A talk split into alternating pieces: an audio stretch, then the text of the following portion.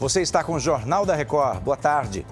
Cidade do Rio de Janeiro decreta emergência em saúde pública por causa da dengue.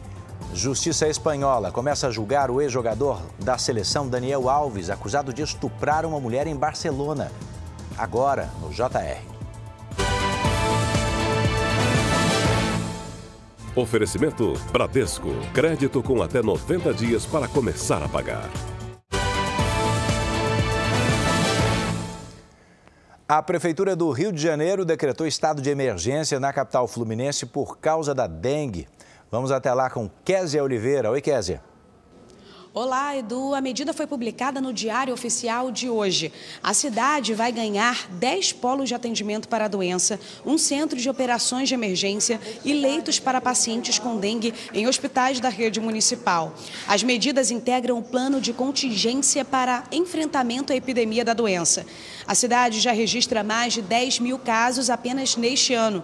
O número representa metade dos registros de todo o ano passado. Também decretaram situação de emergência o Distrito Federal, os estados do Acre, Goiás, Minas Gerais e algumas cidades de Mato Grosso do Sul. Edu. Obrigado, Kézia. Começou hoje em Barcelona o julgamento do ex-jogador da seleção brasileira, Daniel Alves, acusado de estuprar uma jovem numa casa noturna. Logo no início da sessão, a Justiça Espanhola acatou um pedido da defesa para que o depoimento de Daniel, previsto para hoje, seja somente no fim do julgamento, previsto para quarta-feira.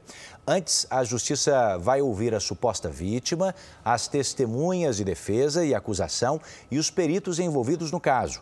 Daniel Alves está preso há um ano. O Ministério Público pede uma pena de nove anos em regime fechado, enquanto a defesa da suposta vítima pede 12 anos de cadeia. Com eleições marcadas para essa semana, o Paquistão vive uma onda de violência. Pelo menos 10 policiais morreram, seis ficaram feridos num ataque a uma delegacia no noroeste do país. Homens que seriam de um grupo rebelde invadiram a unidade atirando e depois lançaram uma granada. Desde 2022, o Paquistão registra frequentes ataques desse tipo, principalmente contra agentes de segurança.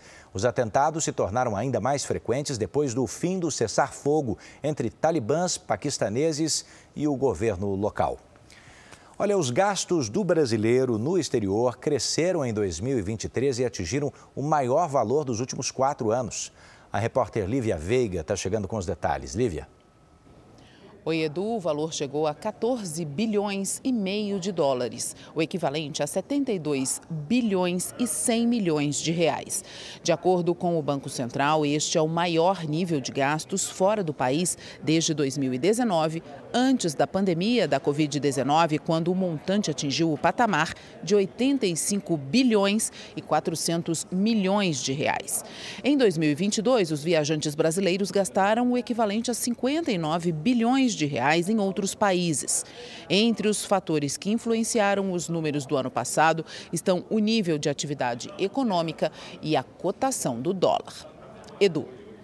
Informações rápidas e relevantes ao longo do seu dia, assim ao JR 24 horas. Você também pode nos acompanhar na sua plataforma de áudio, hein? Mais informações no r7.com e nas nossas redes sociais. Bora para a próxima?